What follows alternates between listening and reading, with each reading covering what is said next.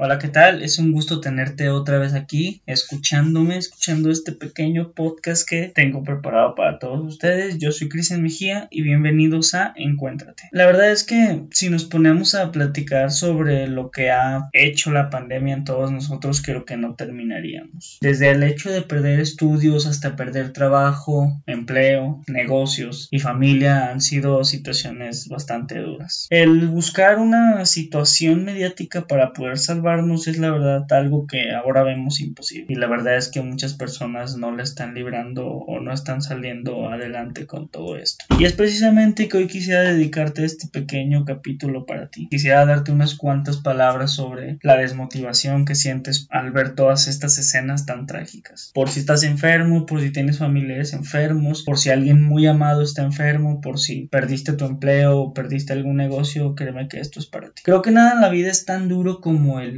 cambiar repentinamente de todo, ¿sabes? Es, siempre he sido de las personas que piensa que salir de tu, de tu área de confort está más que bien, neta es una chulada hacer eso. Pero ¿qué pasa cuando te sacan a la fuerza de ello? Sé que eres bastante fuerte y sé que vas a aprender de las situaciones y sé que vas a progresar, pero ¿qué pasa cuando la vida de repente te pone en situaciones a las que nunca imaginaste llegar? Y como dijo una vez Liva Bray, a veces buscamos cosas de las que aún no estamos dispuestos o no estamos listos para encontrar. Y eso es lo que ha pasado mucho con esta pandemia. Pero en fin, no nos queda de otra más que resistir, más que ser ciudadanos y personas correspondientes, seguir todas las medidas y por supuesto cuidarnos los unos a los otros. Si me estás escuchando y estás encerrado, encerrada, si no puedes ver a tu pareja, a tu mamá, a tu papá, a tus hermanos, a tus tíos, a quien sea, quiero darte este pequeño mensaje de esperanza porque no todo está perdido. Si estás enfermo no eres ni el último, ni la última, ni la primera, ni, la ni el último en que va a pasar por esto, ¿sabes? Tengo mucha esperanza puesta en ti, sé que vas a aprender de todo esto y sé que vas a crecer ante la adversidad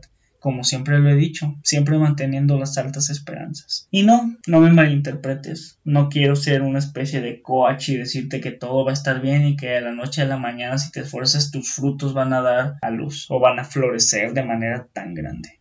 Obviamente lo van a hacer, pero todo conlleva su tiempo pero eres grande, puedes ante cualquier situación y ante lo que te adaptes, ante lo que luches y ante lo que se te ponga enfrente, vas a poder ponerle un alto. El límite está en tu mente. Recuerda siempre mantener altas esperanzas. Hasta luego.